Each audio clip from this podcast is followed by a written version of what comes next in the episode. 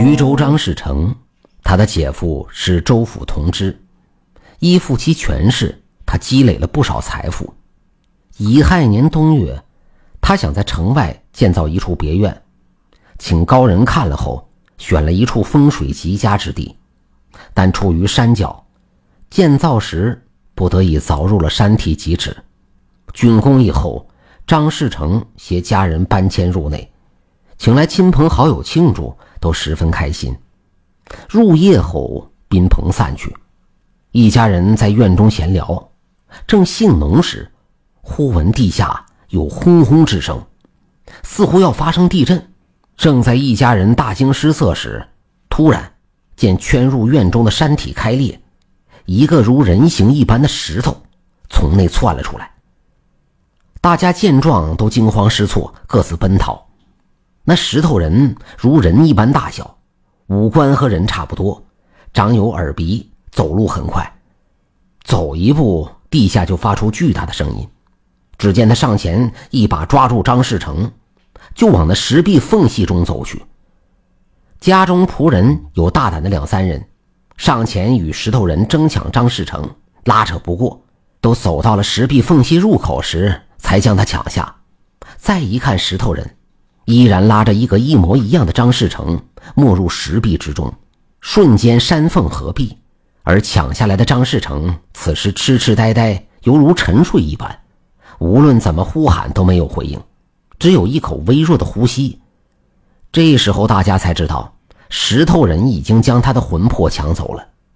他的家人非常惊慌，访问术士前来为他招魂。术士在了解前后因果之后。自认没有这样的本事，就对他的家人说：“申道子正在李阳江府上做客，请他来，应该可以解决这件事。”李阳江是个文人，和张士诚的姐夫是旧识，张家就依靠这层关系去求申道子。申道子不好推脱，到了张家别院，在院中设坛，几番乞告，石壁缝隙渐开。申道子只身走了进去，过了有大概一炷香的时间，又见他从石壁中走了出来。张家人连忙上前询问他事情的结果。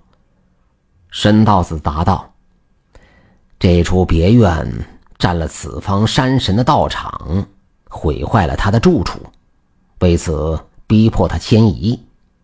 我进去时，里面正在建造宫殿，见到了张士诚时。”他正在做苦力，对我说很劳累，请求我带他离开。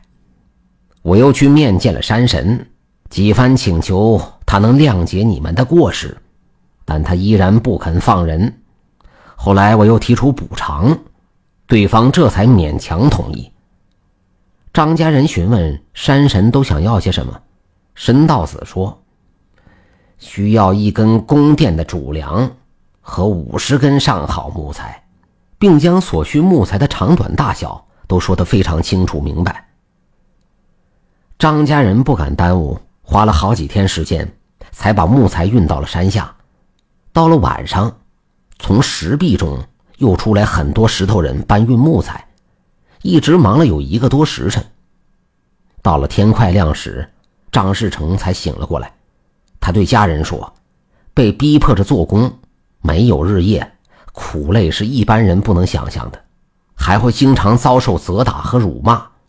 走时，监工说：“不贪图你那几根木材，实属给仙长一个面子罢了。”一家人才去感谢申道子，但是他早就离开了。张士诚因为太过劳累，在家休养了一个月，方才有所缓和，慢慢痊愈。